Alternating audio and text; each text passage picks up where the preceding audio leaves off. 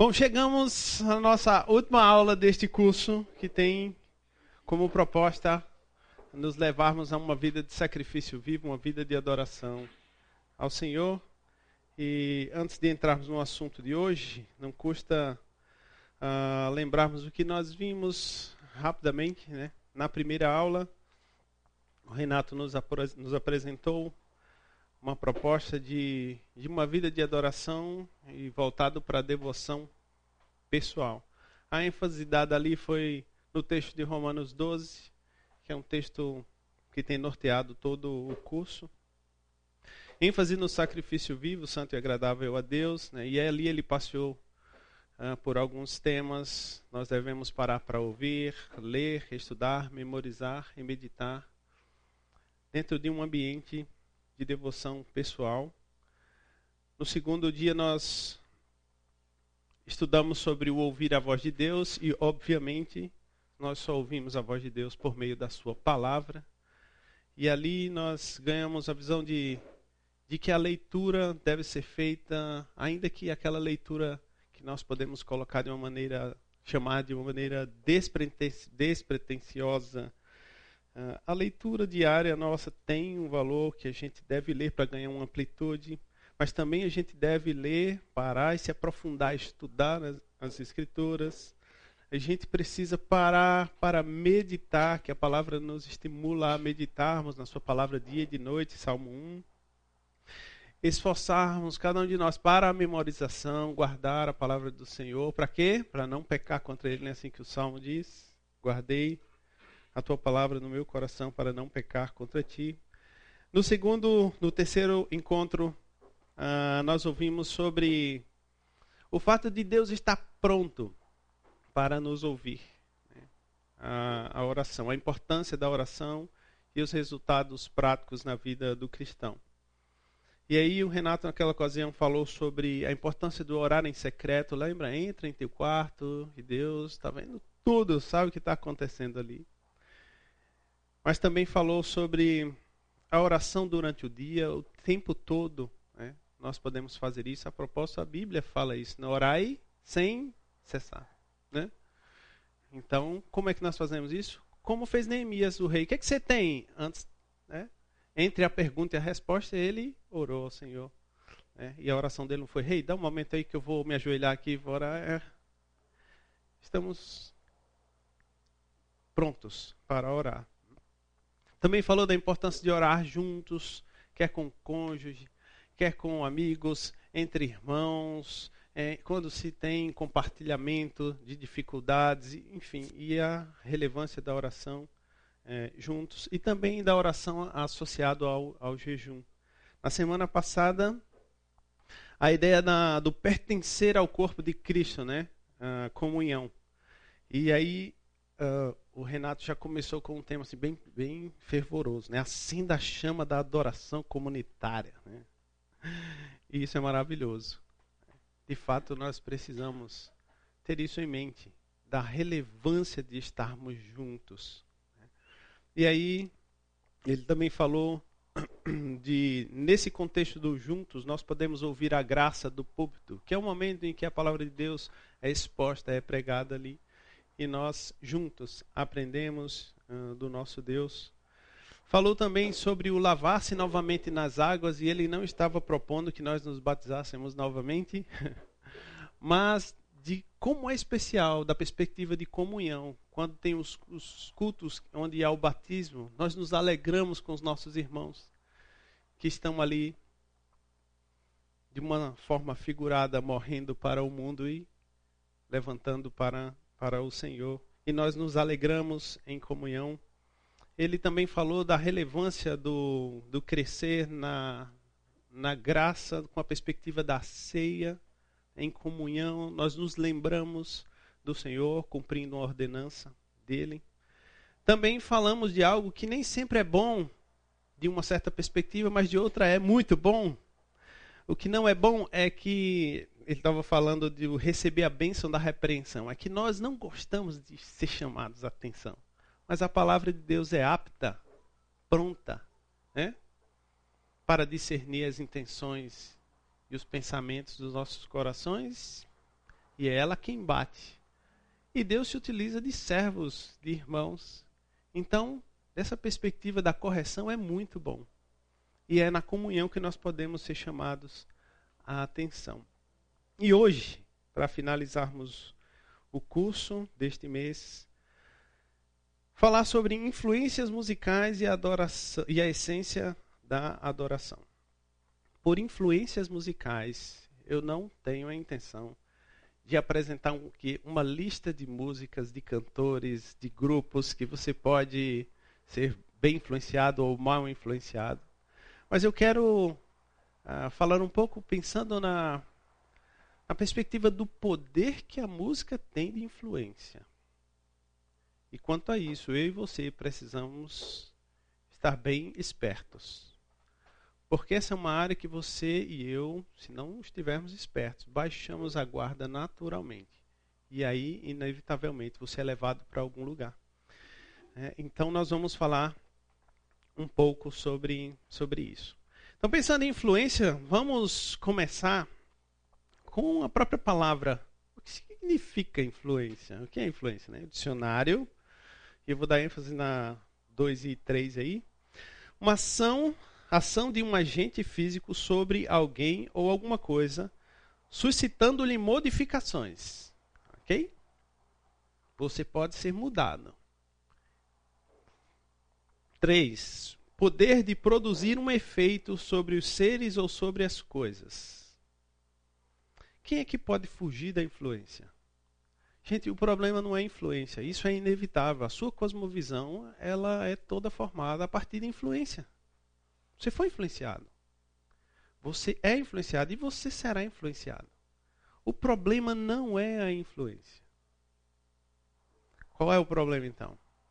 O problema é a desconexão, é a desatenção. E aí você se deixa levar e fica igual Zeca Pagodinho. Né? Deixa a vida me levar, a vida leva eu. Você vai para onde? Sei lá, estou indo, estou sendo influenciado aqui, estou indo. É. Como filhos de Deus, nós não podemos andar assim. E ainda que seja no aspecto musical cristão, porque não, a música tem Deus no nome, ah, baixei a guarda. Preste atenção.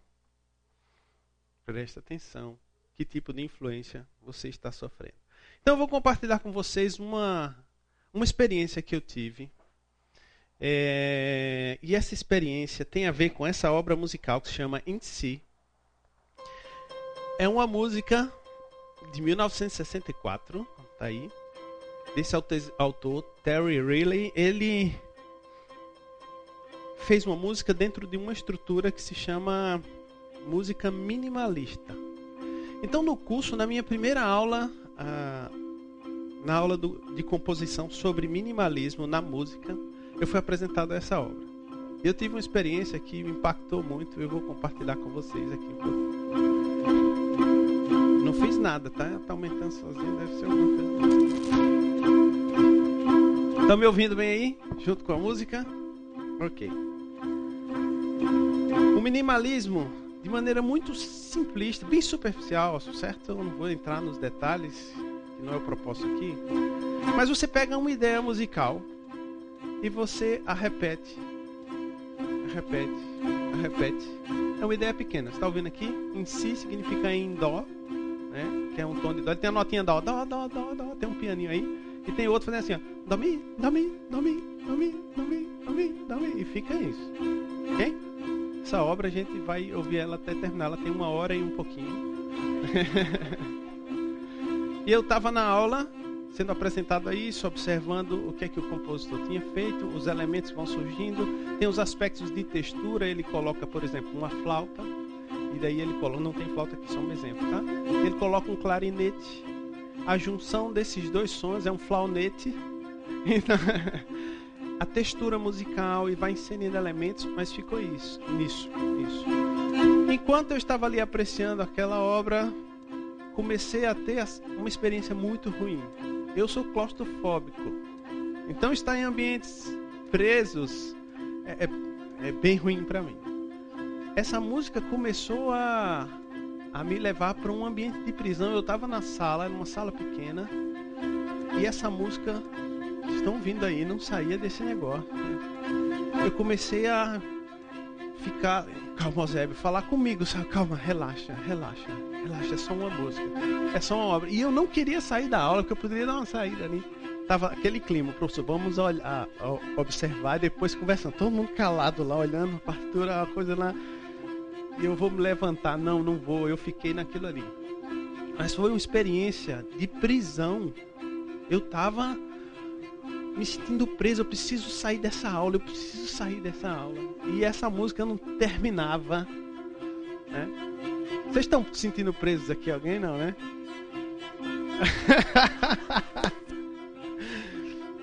Queridos,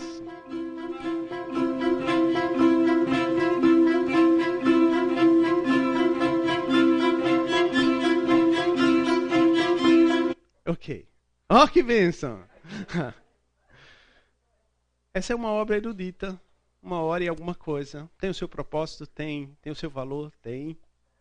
Mas ela me deu uma grande lição é, do poder que a música tem. Eu estava. É, não estava confortável, eu não estava bem. E isso acontece com a gente mais costumeiramente do que a gente pode imaginar. Em outros aspectos, você pode não sentir isso, porque a primeira coisa que você faria quando começasse a ouvir essa música, eu já sei, era parar de ouvir. Né? Como é que eu vou apreciar essa música? A questão é o poder que a música tem de nos conduzir, de nos levar, de mexer, de nos emocionar. Vou compartilhar com vocês de um pecado que aconteceu, se não me engano, foi no ano de 2010. Eu morava em João Pessoa, lançaram o filme Tropa de Elite 2. E meu cunhado estava lá em casa, disse, vamos para o cinema, vamos pegar a última sessão, vamos para o cinema. Quando começa aquela música do filme eu saí dali, queria bater em alguém. Você consegue imaginar isso? Eu saí dali assim, a cidade de uma pessoa já quase meia-noite, deserta, e eu ninguém na rua. Eu, mas eu estava tão adrenilado, cara, que que é isso? É. Vocês já tiveram essa experiência em algum nível de, da música, do impacto? Gente, é isso. Nós corremos grandes riscos. Ah, vamos ver um pouquinho aqui na Bíblia. Números 10, 3 a 7, e continua um pouquinho do texto, o uso da música ah, ordenado pelo Senhor, ela mexia com as pessoas ali, com o povo de Deus. Por que ela mexia? Vamos entender.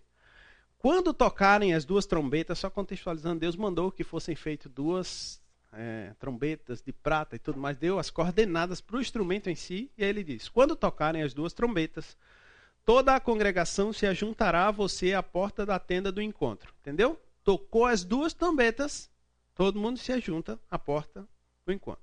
Mas quando tocar uma só, se ajuntarão a você os chefes, os cabeças dos milhares de Israel. Então o povo sabia discernir muito bem. Tem duas trombetas tocando, não é com, é com a gente. Tem só uma, não, não é com a gente, é só os líderes. Vamos lá. Junta o povo. Quando vocês derem um toque de alarme, opa, tem um toque diferente aqui. É um toque de alarme agora. Partirão os, os arraiais que estão acampados do lado leste. E quando derem um segundo toque de alarme, partirão os arraiais que estão acampados do lado sul. Então, tocou um alarme, estão prontos, vamos sair, gente, amanhã. Tocou um, não é com a gente do sul, é o pessoal do norte, deixa eles irem. Espera a segunda. Tocou, agora é com a gente. Tá lá a música. Para a partida deve soar um toque de alarme. Para reunir a congregação devem tocar as trombetas, mas não na forma de alarme, entendeu? Para reunir aquele do começo. Toca as trombetas, mas não no toque lá, o som do alarme é uma coisa. Seguindo, os filhos de Arão, sacerdotes, tocarão as trombetas, e isto será para vocês por estatuto perpétuo de geração em geração. Quando na sua terra vocês saírem a lutar contra os inimigos que os oprimem, também tocarão as trombetas na forma de alarme, e diante do Senhor, o Deus de vocês, haverá lembrança de vocês, e serão salvos de seus inimigos. Também nos dias de alegria e nas festas fixas, E no princípio de cada mês toquem as suas trombetas sobre os seus holocaustos e sobre os seus sacrifícios pacíficos, para que sejam por memorial diante do, do seu Deus. Eu sou o Senhor, o Deus de vocês. Percebe como a música está envolvida em tanta coisa aqui que mexe com você? Vai tocar, tocou dois, todo mundo. Eu tenho que me mexer. Tocou só um, opa, vamos embora. Tocou segundo, vamos para cá. O toque de alarme para guerra. Imagina um toque de alarme para guerra. O que acontece com você quando você escuta aquele som? Pam, pam, pam. A gente só pensa nisso, né? Essas músicas antifam. Toque de guerra. Aí você tá lá, beleza, a guerra tá vindo aí. Tranquilo, deixa eu pegar aqui minha espada. É assim. Você ouviu aquele toque? Aquilo mexeu com você, vai te levar para se preparar. A adrenalina sobe, é agora. Mas também tem festas. Na apresentação dos holocaustos ao Senhor, toca as trombetas. Essa música que partia dos mesmos instrumentos causavam várias sensações, emoções, sentimentos, uma série de coisas nas pessoas. Mas a ênfase tinha que estar aonde? Eu sou o Senhor, o Deus de vocês. Era uma ordenança do Senhor tudo deveria ser obedecido a partir de uma ordem do próprio Deus. E é como deve ser nos nossos dias. Deixa eu compartilhar um pouquinho com vocês sobre uh, um pouco da influência da, da música na história da humanidade. Tá? Tem um texto que é disponibilizado aí pela Oxford, é, chama Influência da Música na História do Mundo. Falando um pouquinho sobre os impérios mesopotâmicos, e aí especificamente a Síria.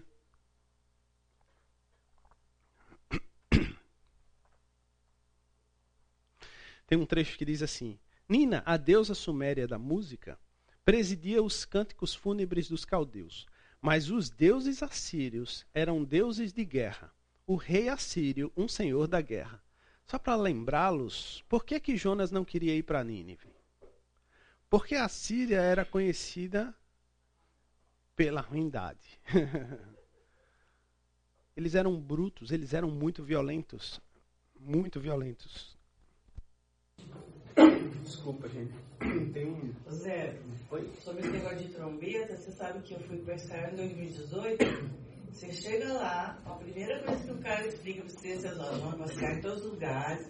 Se vocês escutarem um toque, corte de uma coisa qualquer lá que eles jogam no ar, que é, você escuta em todo lugar. É um, um som só. Um só significa nada, é alerta. Se, se, se, você escutar dois, um, outro logo em seguida, vai para o lugar, se esconde que estão jogando bomba por aqui. É porque a gente ficava tudo nervoso, porque a gente está acostumado com isso.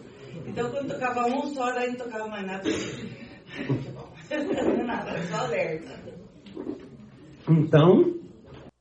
Cuidado quando você for para Israel. Tem um que veio aqui faz pouco tempo, talvez possa ter tido essa experiência também, que é o André. É... Gente, desculpa. Eles têm que fazer isso para treinar o povo. Para ficar sempre alerta, porque pode ser que uma hora vai ter que correr. E Deus faz isso com a gente, exatamente isso com a gente. Nós não podemos baixar a guarda. E ao final do, dessa aula, espero que você tenha isso em mente. Aí ele falando dos assírios, né? os assírios fizeram da música de batalha uma influência real na determinação da conquista. Seus lacaios batiam ao som de tambores, símbolos e flautas duplas estridentes. E quando os cavaleiros assírios atacavam, eles o faziam ao som de sinos de ferro. Desde 1100 a.C. até sua conquista pelos persas, a Ásia dançava ao som das flautas de guerra uh, assírias, e sangue corria onde eles soavam onde elas soavam. Os babilônios, hititas, cananeus, fenícios, sírios, judeus, egípcios e gregos lídios cederam seus bens e tesouros a essas flautas marciais. E ouro, prata, gomas, especiarias, carros de guerra, cavalos, gado e escravos despejados na capital assíria ao ritmo de seu exército. Eles usavam a música de maneira muito é, é, forte e intensa, visando causar o terror no outro. Vocês já viram filme de guerra aqui? E a, e a música é usada em, em, alguns momentos, né? Veja, de uma certa perspectiva, ritmo é música, certo? E sendo música, você já viu quando o exército vem batendo o pé assim, batendo no, no, nos escudos, assim, aquilo já causa um, um, um terror pavoroso. Né? Então, nas guerras era muito usada. Aqui, anos e anos atrás, o mesmo material falando sobre a música uh, dos judeus. Olha que coisa interessante. Na história judaica, o ritual musical, tão intimamente ligado ao serviço do templo e à adoração de Yahvé, um Deus feroz e selvagem do Antigo Testamento. Perspectiva de um ímpio. Como Moloque, embora não insistindo em sacrifício humano, e que em parte foi transmitido tradicionalmente através dos séculos até o serviço sinagogal de hoje.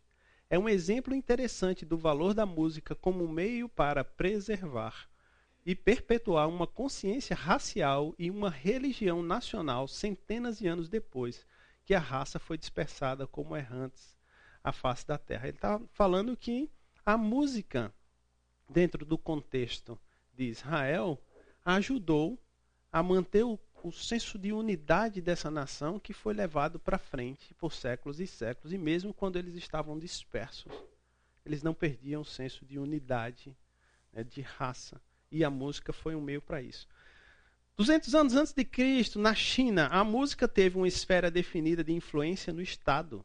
Seu propósito era tornar o povo melhor e mais feliz. Por isso aquelas músicas.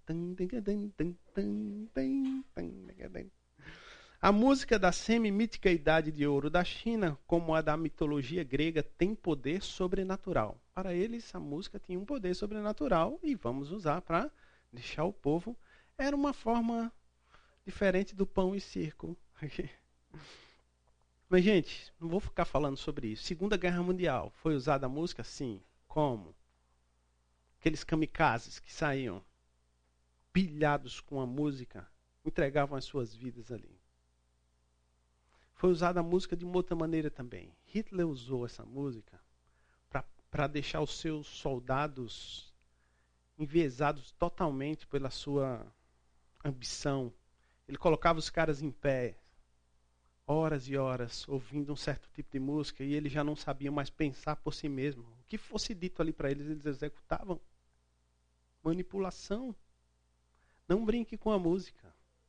Eu falo como alguém que ama a música, que só sabe fazer isso na vida.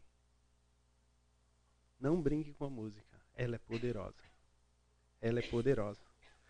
Aqui, Pensando no nosso país, por exemplo, lembra a época da ditadura, aquela música famosa Cálice? Quem lembra o autor? Chico Buarque. Cálice, Chico Buarque, Gilberto Gil. O que é que ele faz? Ele pega um texto bíblico ali para dar a ideia do Pai, afasta de mim este cálice, mas o que ele está querendo dizer é: eu estou aqui como uma resistência. Afasta de mim esse ficar calado, esse cálice que estão impondo sobre mim. A música tem a sua influência, tem o seu poder. Ah, não, não, vou entrar nos dias atuais, porque o declínio da música chegou a um ponto que me assusta. Me assusta. Sabe o que, é que me assusta mais? É que ela está dentro da igreja. Eu procurei alguns vídeos para mostrar para vocês o que acontece. Eu não tive coragem. Não tive. É impressionante. É impressionante. E está entrando na igreja. Por quê? Porque a música tem o poder da influência mas a percepção das ordens de Deus, do que Deus espera de mim e de você, não estão sendo consideradas nesse aspecto também. Então, John MacArthur diz o seguinte: Algumas igrejas parecem não ter limites para se tornarem relevantes e contemporâneas em seus cultos de louvor.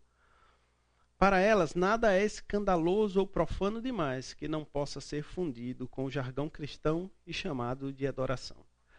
Relevantes e contemporâneos estão entre parênteses porque uma igreja pode ser, e eu diria até deve ser, relevante e contemporânea. Está contextualizada. Ter a sua relevância de apontar para Deus. O John MacArthur não está sendo contra isso. É que, na tentativa de ser relevante, se aceita qualquer coisa. Eu quero me amoldar ao mundo. Pega as coisas que estão ali nesse mesmo padrão, traz para cá,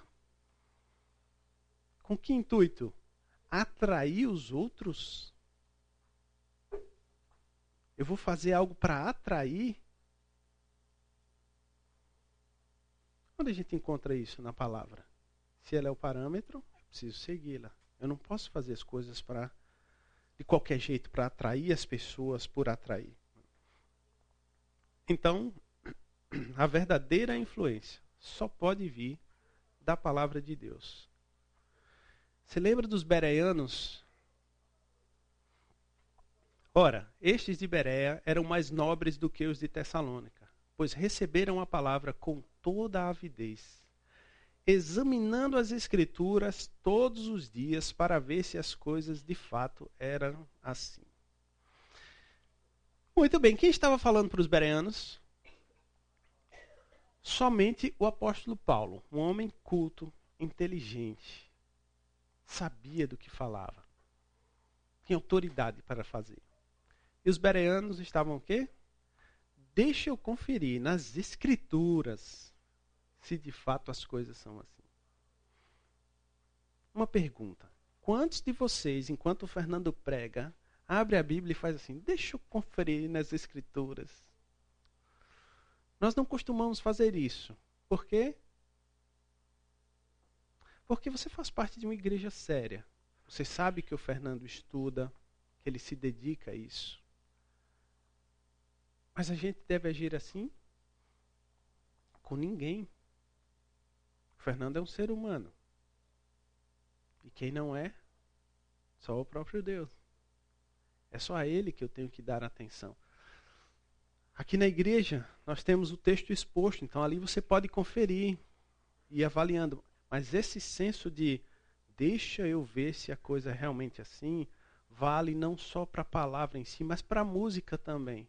Pega a música, isso aqui vai exercer uma influência, porque você escuta uma música, já viu música internacional quando você não sabe inglês? Chorei muito com isso na minha época. Né? Lá no sei nem o que está sendo dito, mas a música, ah, que música.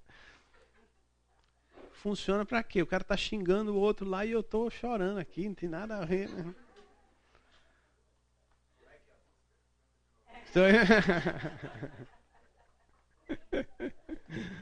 é, é igual arruma malaê.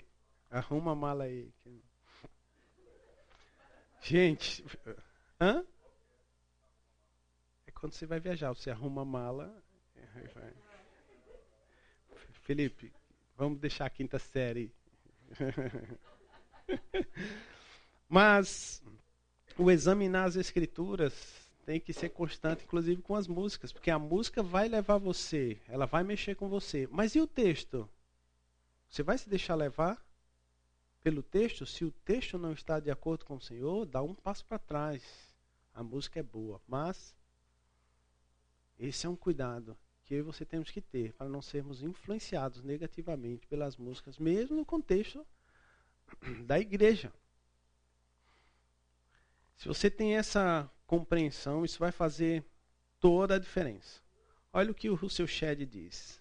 Mais do que inútil é o culto que desconhece aquele a quem devemos submissão e lealdade. Por isso, o grau de beleza de um culto, o número de adeptos ou a sua antiguidade não tem importância se o adorador não estiver em contato vital com o Deus único. Se você não está ligado no Senhor, se você não tem uma vida de devoção ao Senhor, se você não tem uma vida de estudo da palavra do Senhor, se você não tem uma vida de oração ao Senhor, se você não tem uma vida de comunhão com os irmãos diante do Senhor, o que você está fazendo? Para que serve o culto? Não faz sentido nenhum. Não é a beleza, não é a fumaça, não é a música, não é a estética da mensagem, não é nada disso. É eu estar e você também em contato vital, vital com o único Deus, para a glória dele. Se o foco não é, não é no Senhor, acredite, não existe adoração. Não existe adoração se você está desconectado do Senhor. O Larry Hurtado diz o seguinte: ele aqui, uh, nessa primeira parte da sua fala, ele está falando a respeito de nós. Como templos de Deus, feitos de pedras vivas, e como sacerdócio santo, eles oferecem sacrifícios espirituais aceitáveis a Deus por meio de Jesus Cristo. E a base para isso, obviamente, está aqui em 1 Pedro 2, 4 e 5. Se referindo aos cristãos do primeiro século, na continuação do texto, ele diz: Eles não tinham templos suntuosos, tampouco rituais que fossem conhecidos pela comunidade religiosa em geral. Mas o grupo reunido talvez fosse em si mesmo, exatamente por isso, um santuário vivo e seu louvor e adoração, sacrifícios espirituais agradáveis a Deus. A ênfase aqui é no agradáveis a Deus. Onde é que eles se reuniam? Em casas. Tem uma teoria eusebiana, ou seja, não serve para nada. Mas eu penso o seguinte: eles não podiam fazer música, muita música nesses cultos. Porque se eles fizessem, eles chamariam a atenção. E aquela era uma igreja em perseguição. Você quer chamar atenção, toca um trompete. Mas tinha algo que era mar, marcante na vida deles. Que eles ganharam, que é a simpatia. É que eles tinham vida com Deus. É que eles buscavam o Senhor. Tinha música nisso aqui, à luz de outros textos que nós encontramos no próprio Novo Testamento? Sim. Sim. Com salmos, hinos e cantos espirituais. Lembra disso? Tinha música. Ela tinha o seu papel? Tinha e tem. Ela deve ser considerada sim. Nós podemos ser influenciados por ela sim, desde que ela aponte para o Criador, para a palavra de Deus. Percebe como você tem que estar antenado o tempo inteiro? Porque a música vem, essa música, desarmou, dançou. É uma boa chance de você estar sofrendo influências que não honram a Deus.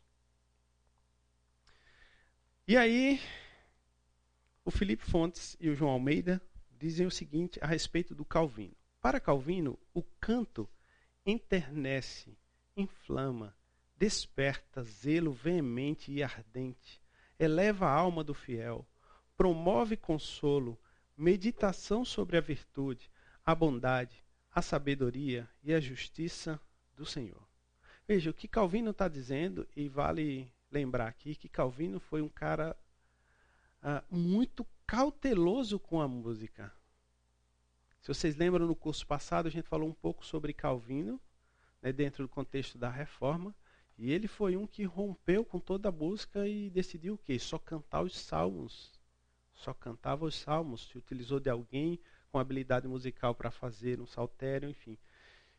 Mas o que ele está dizendo aqui é que o canto, ele está falando da música. O ato de cantar. Olha quanta coisa. Pode te levar para vários lugares. Não tem problema que você se emocione. Não tem problema que você esteja fervoroso, que você levante as mãos, que você cante com toda a força. Não tem problema. Se se o seu coração no ato de cantar, estiver focado no que você está dizendo em direção a Deus, se o seu coração estiver nele, se o seu olhar estiver nele, se o seu pensamento estiver nele, se a sua vida estiver nele, esse canto será para ele. E vai trazer resultados em mim? Sim. Bons? Claro. Não tem problema chorar.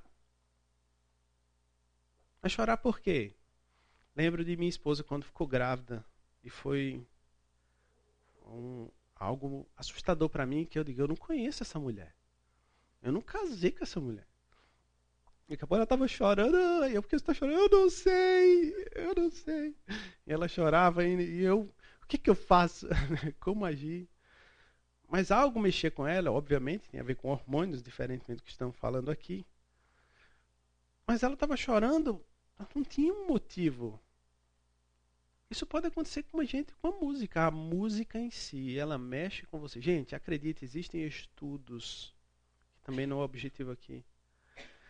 Se tratando da música, que você escolhe tipos de sonoridades, tipos de acorde, com um fim esperado, para causar isso no outro.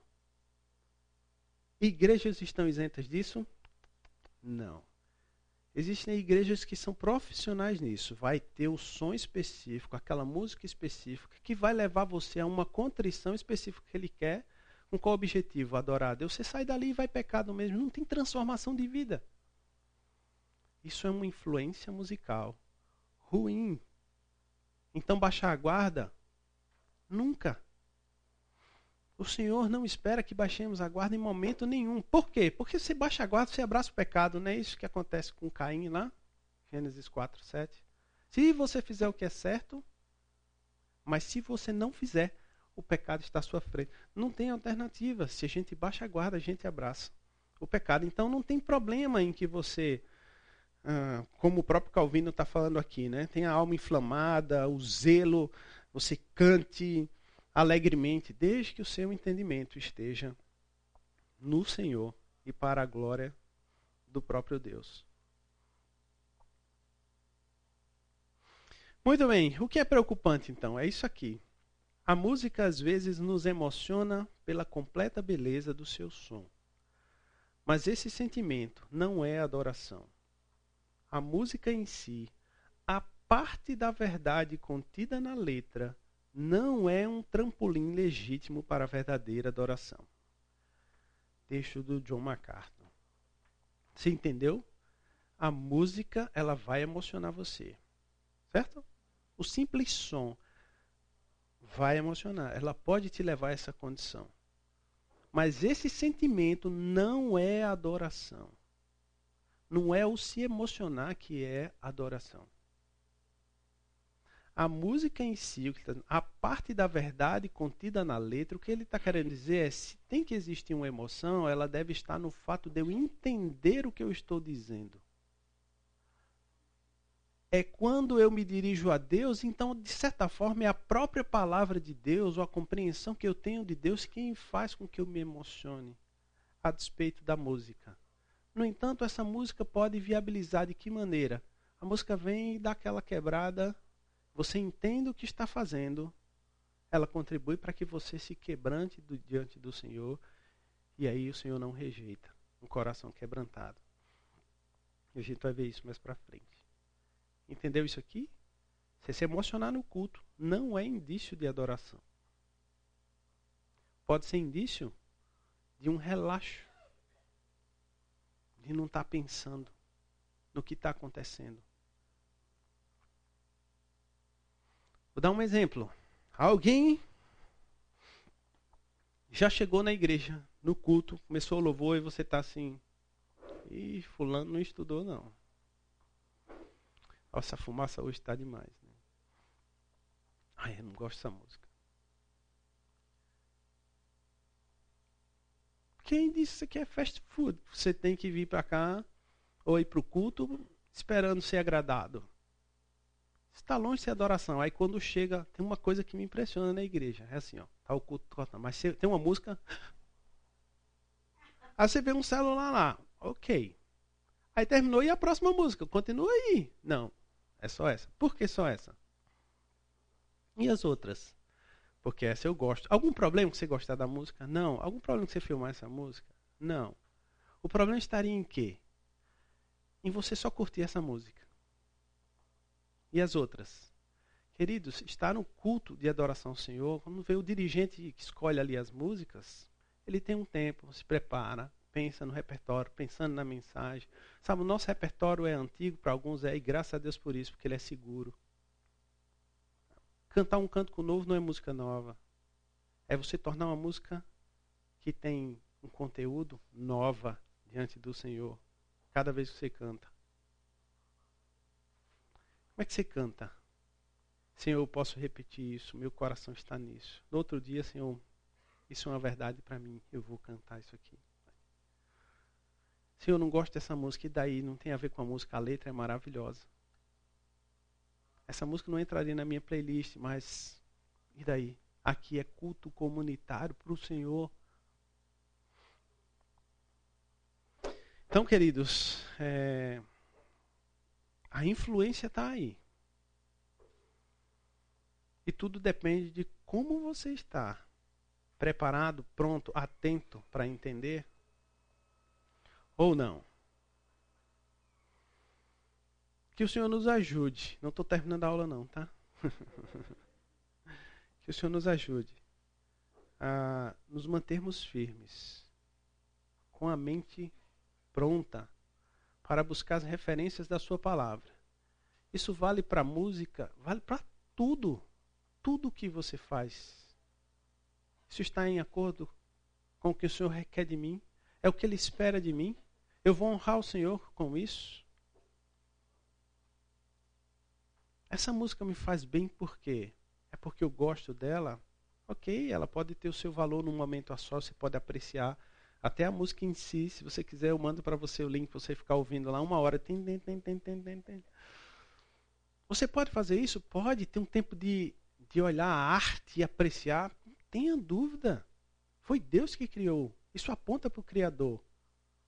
Eu consigo enxergar, espero que isso não escandalize ninguém. Depois você pode conversar comigo se assim acontecer. Mas eu consigo olhar algumas obras de arte de ímpios e dizer assim: não tem como o Senhor não ter dado isso para essa pessoa. Porque tudo vem do Senhor, as habilidades são dadas por Deus. Quem é que cria a sua própria habilidade? Eles têm uma habilidade dada por Deus, estudaram, se prepararam, desenvolveram para a glória de quem? Deles mesmos. Aí é um problema deles com o Senhor. ok? Mas olhar para aquela obra, assim, eu não consigo desconectar do Criador. Mas eu vou pegar essa obra e trazer para dentro da igreja, quando eu sei qual foi o propósito que o autor fez. Não, não faz sentido. Então você tem que estar o tempo inteiro atento para saber que está sendo influenciado, mas você se deixar ser influenciado conscientemente. Isso aqui é uma boa influência e eu vou por aqui.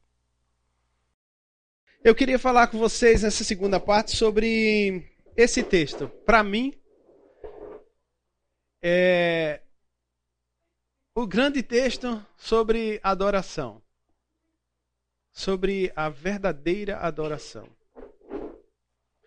Jesus respondeu Está lá em Marcos 12, 29 a 30. Todos nós conhecemos bem esse texto. Jesus respondeu: O principal é este. O principal o quê? O principal mandamento. Escute, ó Israel, o Senhor nosso Deus é o único Senhor. Ame o Senhor, seu Deus, de todo o seu coração, de toda a sua alma, de todo o seu entendimento e com toda a sua força. Alguém já conseguiu praticar isso aqui?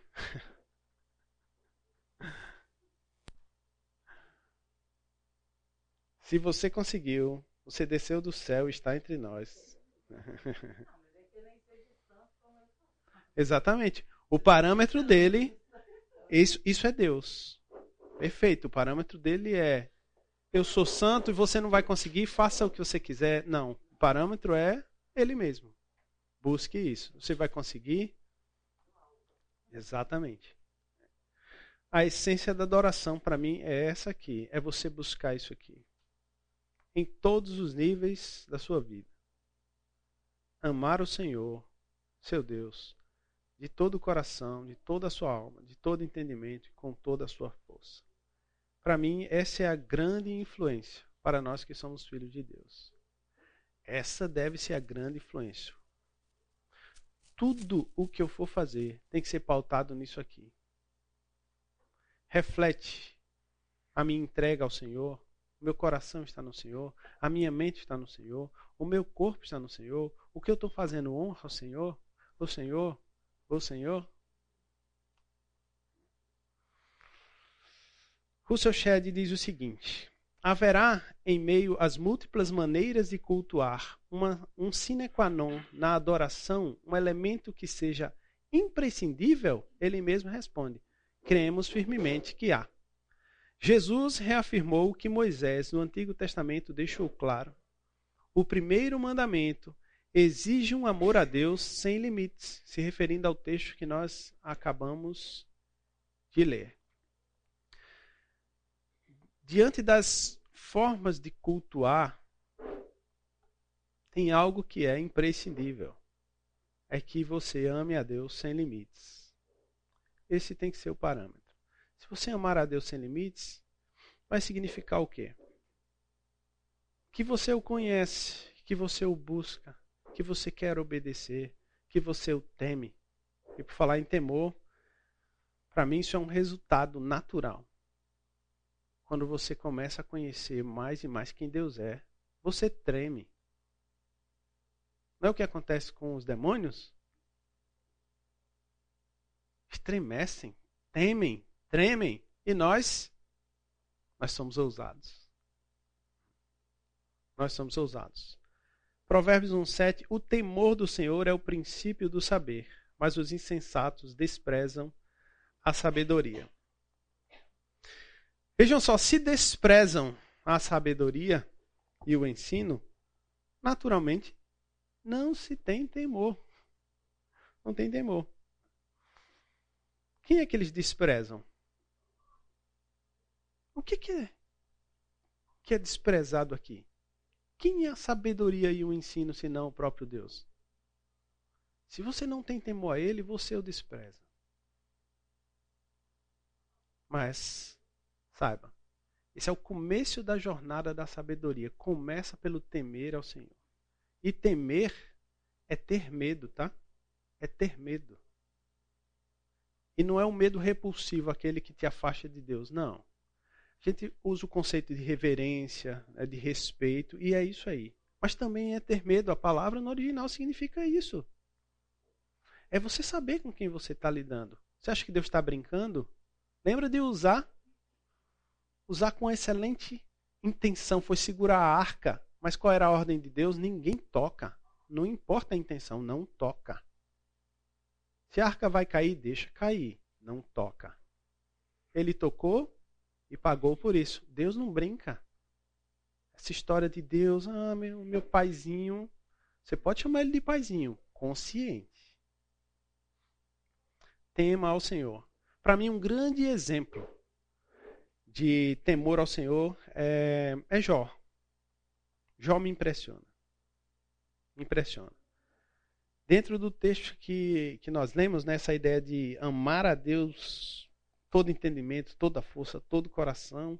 Eu sei que Jó era pecador, mas a impressão que eu tenho é que Jó conseguia amar a Deus desse jeito. Olha que coisa impressionante. Então Jó se levantou, rasgou seu manto, rapou a cabeça, prostrou-se em terra e adorou. Jó, é dito sobre ele, ele era o homem mais rico do Oriente. Certo? Não tinha ninguém com mais dinheiro que ele. E o coração dele estava onde?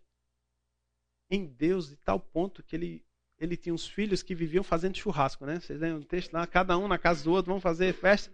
E Jó voltava de tempos em tempos, fazia sacrifícios ao Senhor pelos filhos. Vai que eles no seu coração tenham blasfêmia. Ele estava preocupado com a educação dos filhos, no decorrer do livro, com seus servos, com as pessoas, com o aflito, com o oprimido. Jó era um homem exemplar diante de Deus, ao ponto do próprio Deus dizer ao inimigo: Você viu? Homem justo, íntegro, que teme a Deus e se aparta do mal. Mas Jó agora perdeu tudo no único dia. É o homem mais pobre do Oriente. E aí ele faz o quê? Deixa evidente o seu sofrimento, rasga o seu manto, rapou a cabeça. Naquela cultura tinha esse sentido: estou sofrendo, algo não está bem. Mas essa palavrinha aqui, ele faz tudo isso, prostrou-se em terra e adorou.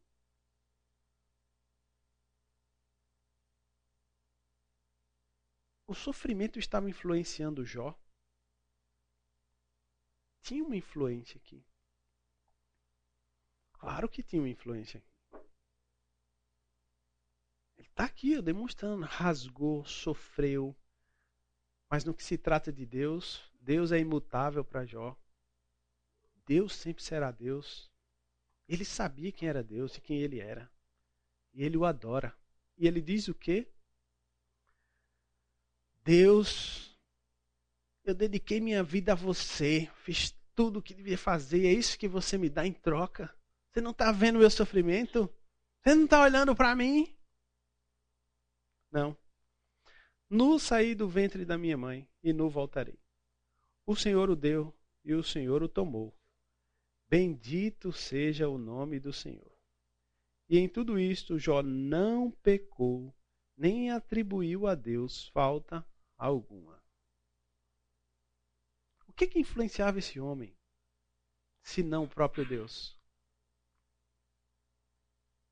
As respostas na vida de Jó eram baseadas no próprio Deus, na sua vontade, no conhecer a Deus. E Jó cresce a um ponto que lá na frente, depois de tudo que ele passou, ele diz assim: é, Eu achava que eu te conhecia.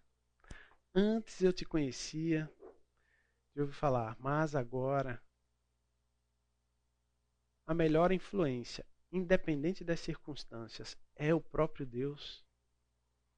Esse é o parâmetro para mim e para você. Quando nós consideramos o texto de Deuteronômio, o resultado natural será temer a Deus e você agir em obediência. Olha que coisa. Porém, Samuel disse: Será que o Senhor tem mais prazer em holocaustos e sacrifícios do que no obedecer à sua palavra? Eis que o obedecer é melhor do que o sacrificar, e o ouvir é melhor do que a gordura de carneiros. Ok, então deixa eu perguntar para vocês: Deus tinha prazer em sacrifícios e holocaustos? É claro que ele tinha prazer. Foi ele quem determinou. Como é que esse holocausto e esse sacrifício deveria ser oferecido? Baseado em quem? O que que Saul fez aqui? Ele, ele mesmo fez o sacrifício. Ele podia fazer? Não. Ele esperou Samuel chegar? Não. Ele foi dar o jeitinho dele. Deus tem prazer no holocausto e no sacrifício. Vamos pensar no nosso tempo de louvor. Deus tem prazer no tempo de louvor na sua igreja? É claro, gente. É claro. Tem princípios bíblicos que nos levam a crer nisso e viver uh, focados em obedecer isso? É claro que tem. Mas se o meu coração, minha mente, todo o meu ser tem que estar no Senhor, na parte do louvor, minha mente, meu ser, meu coração tem que estar onde? O que é que essa música está dizendo? Você já teve a experiência de estar assim, ó, pensando na música e vindo os textos bíblicos que endossam isso? Isso é maravilhoso. Isso é maravilhoso. Você está cantando a música, ela não está sendo literal ali, o texto literal, mas você vai, isso aqui está embasado. Gente, você está focado. Isso é um holocausto, um sacrifício que agrada ao Senhor, porque ele é feito em obediência. Faz toda a diferença. Eu obedeço às ordens do meu Senhor e reajo a isso. Diferentemente do que aconteceu aqui, por isso essa ênfase. Deus está preocupado que você obedeça. E ele vai aceitar o holocausto e o sacrifício. Mas uma coisa não pode vir na frente da outra não é o sacrifício. E a, o holocausto sem a obediência. Primeiro vem a obediência. Porque você sabe o que tem que fazer. Obedecer e ouvir a quem mesmo? Claro, gente, o próprio Deus. Samuel, aliás, Salmo 51. Pois não te agradas de sacrifício, do contrário, eu os ofereceria. Davi está dizendo, depois de ter se arrependido do que fez, aquele pecado terrível que ele cometeu, foi confrontado pelo profeta Natan, ele se arrepende. Usado por Deus, escreve esse salmo maravilhoso que tem tantas lições preciosas. E aqui, versículo 16, 17, ele diz isso. Não se trata de oferecer simplesmente sacrifício. Eu faria se fosse só isso. Sacrifício agradável a Deus. Então, tem um sacrifício aqui. E que é agradável, qual é? O espírito quebrantado. Coração quebrantado e contrito não desprezarás, ó Deus. Por que um coração quebrantado e contrito? Porque você deixa de existir. Você faz ruir você mesmo. É quando você desarma, sabe o pescoço, a dura serviço, você baixa, se entrega, reconhece quem Deus é. Aí o Senhor chega e diz o quê? É agora no seu, na sua fraqueza, que eu faço valer o meu poder sobre você. Para deixar evidente o quê? Ele mesmo em nós, nós dependemos, nós precisamos. A nossa real influência tem que vir do Senhor em todas as áreas. para que o resultado seja uma adoração autêntica. Um espírito quebrantado, salmista não desprezarás a Deus. Por quê? Porque isso pressupõe arrependimento autêntico, quebrantamento autêntico diante do Senhor. Deus falando, Oséias 6,6: Pois quero misericórdia e não sacrifício, conhecimento de Deus mais do que holocaustos. Olha o que o próprio Deus está dizendo. Eu quero que você tenha conhecimento a respeito de mim. É Ele quem está dizendo, conhecimento de Deus. Pois quero misericórdia, não é, eu não quero sacrifício. Se você não me conhece, se você não sabe por que está fazendo isso. Se você vem cantar e não sabe por que está cantando. Você entra na igreja como um. Vai num shopping, né? Vocês já ouviram isso inúmeras vezes. A gente vai tentando escolher o que é que foi bom, o que não foi. Eu lembro de uma, de uma ocasião em João Pessoa, na minha adolescência, eu fui ajudar um amigo que tem uma orquestra da Assembleia de Deus e fomos tocar na igreja presbiteriana. E eu fui ajudá-lo tocando lá. E o outro trompetista, né, que era um assembleano fervoroso, terminou o culto, ele. Essa igreja é muito gelada. Que igreja fria. Não tem um glória, não tem um aleluia. Né? E. E ficou muito marcante por causa da expressão física dele ali, né? muita empolgação, né? Falando. Ele estava querendo dizer o seguinte: eu não venho nessa igreja nunca porque Deus não está aqui. Eu vou naquela outra que tem fogo, que Deus está lá. Tá? O coração dele estava alinhado. Tem uma característica diferente de culto. Você vai na igreja presbiteriana, vai ter o silêncio você vai observar aquilo ali. E aí, o que é está tá acontecendo aqui? A mensagem está sendo pregada? Cantamos alguns hinos sentados ao som do órgão para alegrar o Felipe? Você não consegue cantar? Você não consegue cultuar o Senhor? O problema está no culto? Na forma? Tem alguma coisa desconexa com a palavra, essa forma? Não. Onde está o problema? É na gente mesmo. É por a gente não conhecer a Deus. Não tem a ver comigo e com você quando a gente entra no culto comunitário. Tem a ver com foco só. Eu olhar para o lado ver, meu irmão, estamos aqui. Vamos para o Pai. Não quero sacrifício. Quero conhecimento a meu respeito. Muito mais do que você pode me oferecer. Porque se você me conhecer, você vai oferecer do jeito certo, em obediência. Para mim, a verdadeira adoração, a essência da adoração, está em conhecer a Deus e obedecer a Sua palavra em todos os aspectos que nos influenciam, inclusive a música. Guardem os mandamentos do Senhor, seu Deus, para que vocês andem nos seus caminhos e o detenho. Essa palavra guardar aí, no, algumas versões traduzem por obedecer. Obedeçam os mandamentos do Senhor seu Deus. Para que? Esse para só funciona se você obedecer. Para que vocês andem nos seus caminhos e o temam. Você é crente? Sou. Você ama Deus? Opa! Você vai na igreja? Vou. E como é fora da igreja? Aí é outra história. Queridos, guardar os mandamentos, conhecer a Deus, orar sem cessar, é, discernir uh, as influências que estamos sofrendo é algo para a vida em todo o tempo. O Senhor não deixa, em nenhum momento nas Escrituras, a ideia, o conceito de baixar a guarda. Não podemos, em tempo algum. Obedeçam, guarde os mandamentos do Senhor, obedeçam. Gálatas 6, 7 8. Só para a gente lembrar, não se enganem, de Deus não se zomba, pois aquilo que a pessoa semear, isso também colherá. Quem semeia para a sua própria carne, da carne colherá a corrupção. Mas quem semeia para o espírito, do espírito colherá para a vida. Isso pode acontecer dentro da igreja? A gente pode colher da carne dentro da igreja?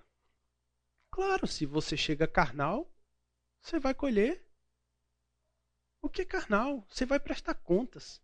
Eu me assusto com um texto que diz assim que nós é, prestaremos contas a Deus de cada palavra que sai da nossa boca. Cada palavra. E aquelas que você cantou por cantar assim, ó, repetindo automático, sem nem estar tá pensando, já olhando para o lado, você está no outro mundo, pensando no problema de amanhã, mas sua boca está. E Deus está, não, coitado, ele está pensando no problema de amanhã, né? Vamos dar uma chance para ele. Deixa passar. Não existe isso com Deus.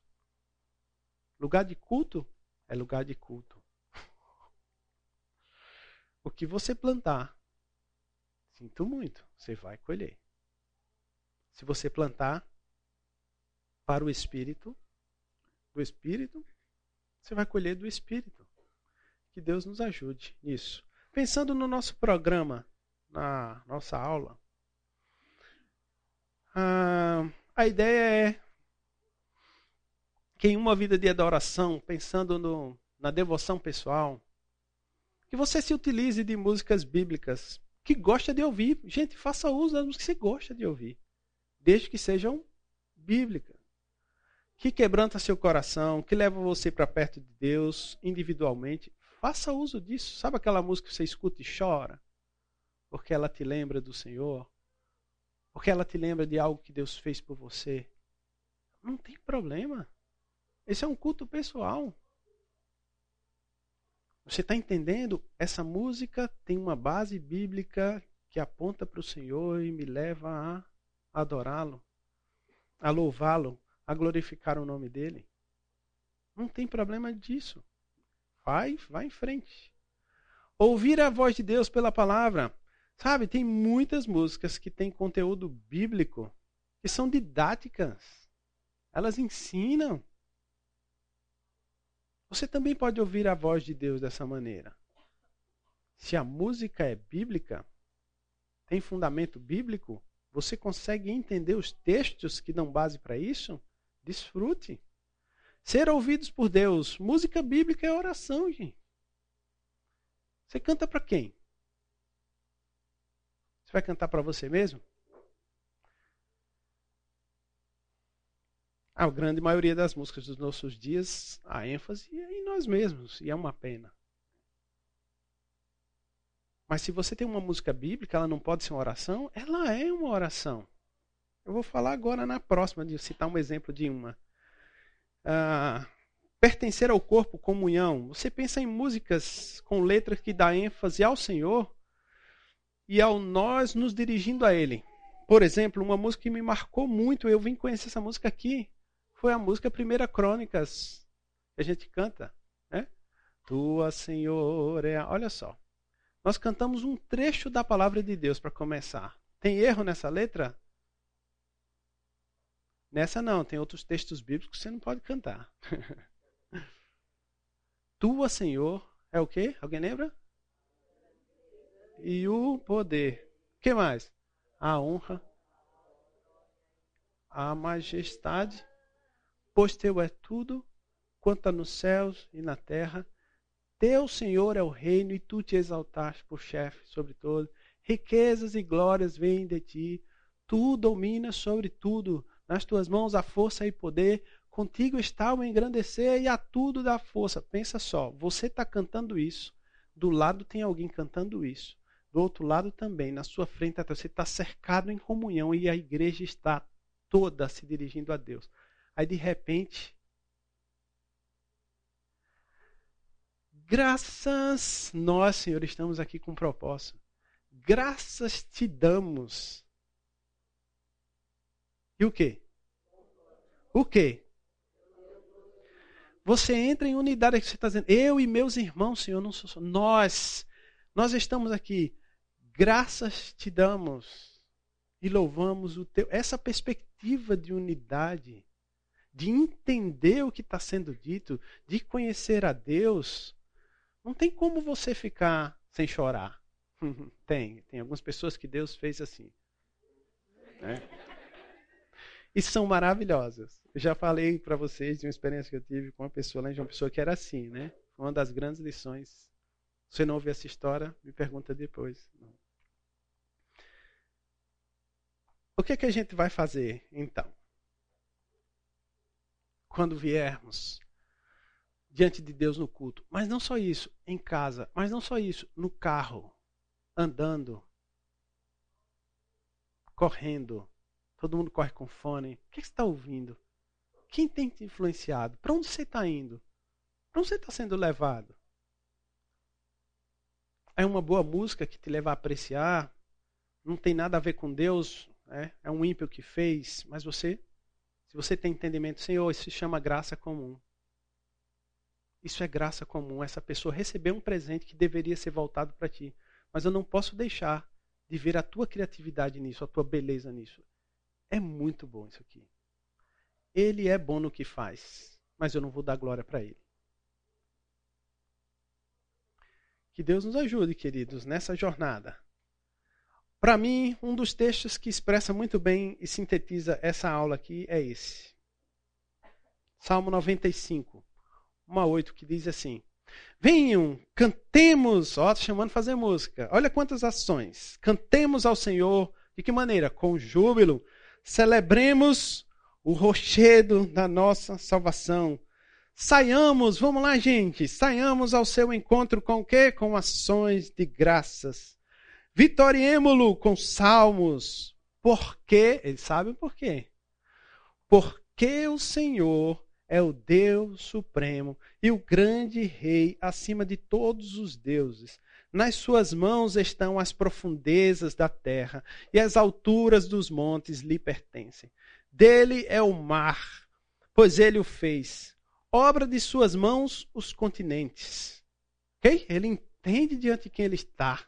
E aí vem o convite de novo: venham, adoremos e prostemos-nos, ajoelhemos diante de quem?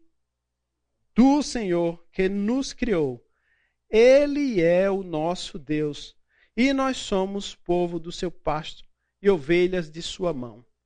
Hoje, se ouvirem a sua voz, se quebrante. Não endureçam o coração de vocês. Qual é o salmo que vem depois do 95? É esse mesmo que nós vamos cantar. Salmo 96. Você consegue praticar isso? Isso aqui é um trecho da palavra de Deus.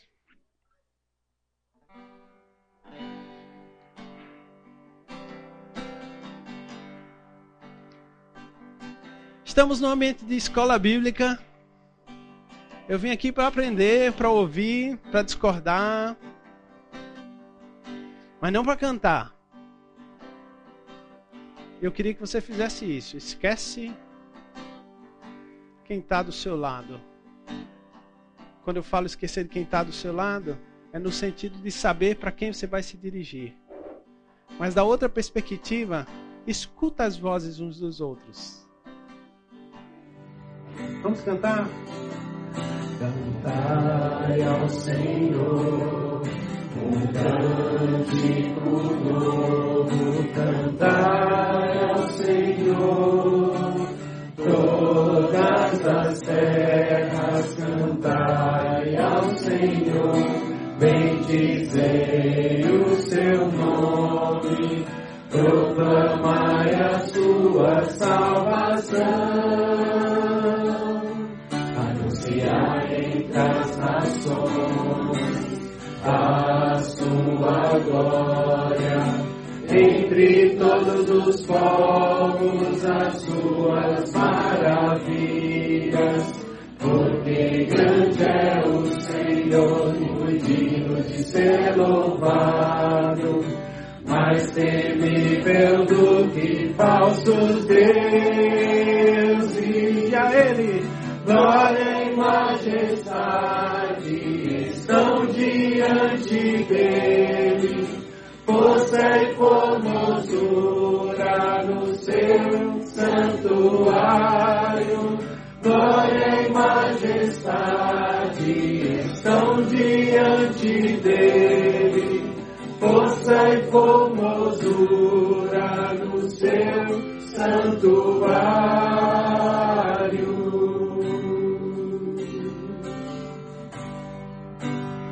Lá. Cantai ao Senhor um cântico novo, cantai ao Senhor. Todas as terras cantai ao Senhor, bendizei o seu nome, proclamai a sua salvação. Anunciar entre as nações a sua glória, entre todos os povos as suas maravilhas, porque grande é o Senhor e digno de ser louvado mais temível do que falsos deuses. Glória e majestade estão diante dele, força e formosura no seu santuário. Glória e majestade estão diante dele, força e formosura no seu santuário.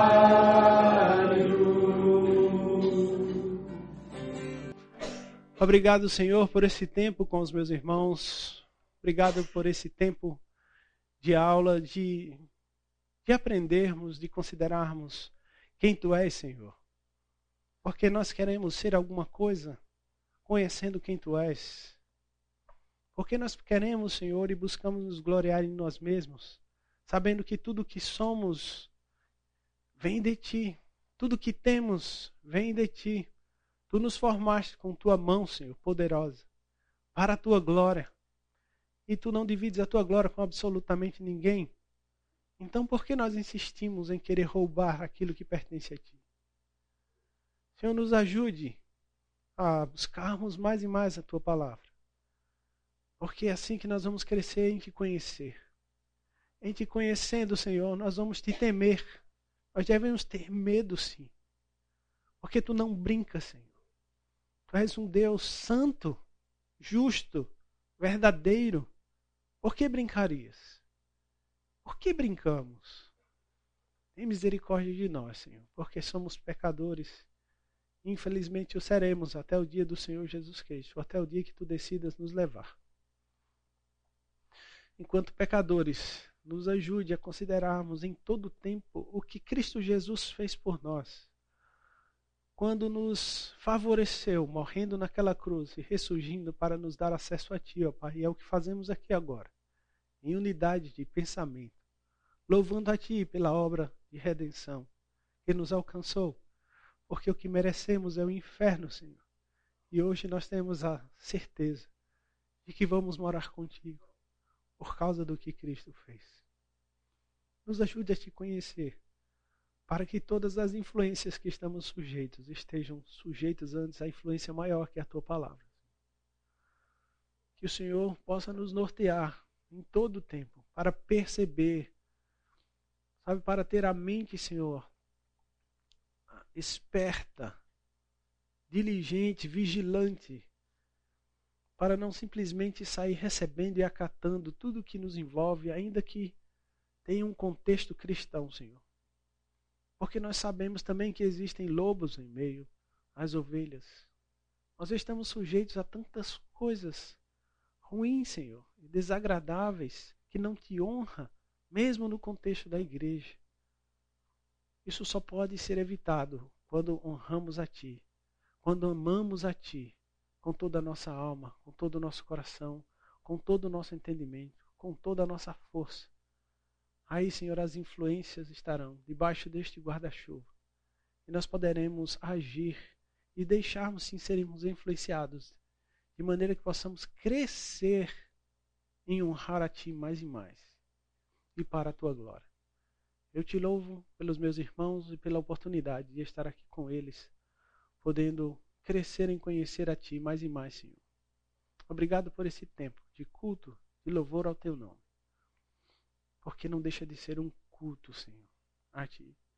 Tudo o que fazemos deve ser feito como um culto autêntico e verdadeiro para Ti. Obrigado por esse tempo. Quero te agradecer pela vida do Renato Carmona, Senhor, que se empenhou e se dedicou para ensinar-nos nesses dias. Eu louvo a Ti, grato, em nome de Jesus Cristo. Amém.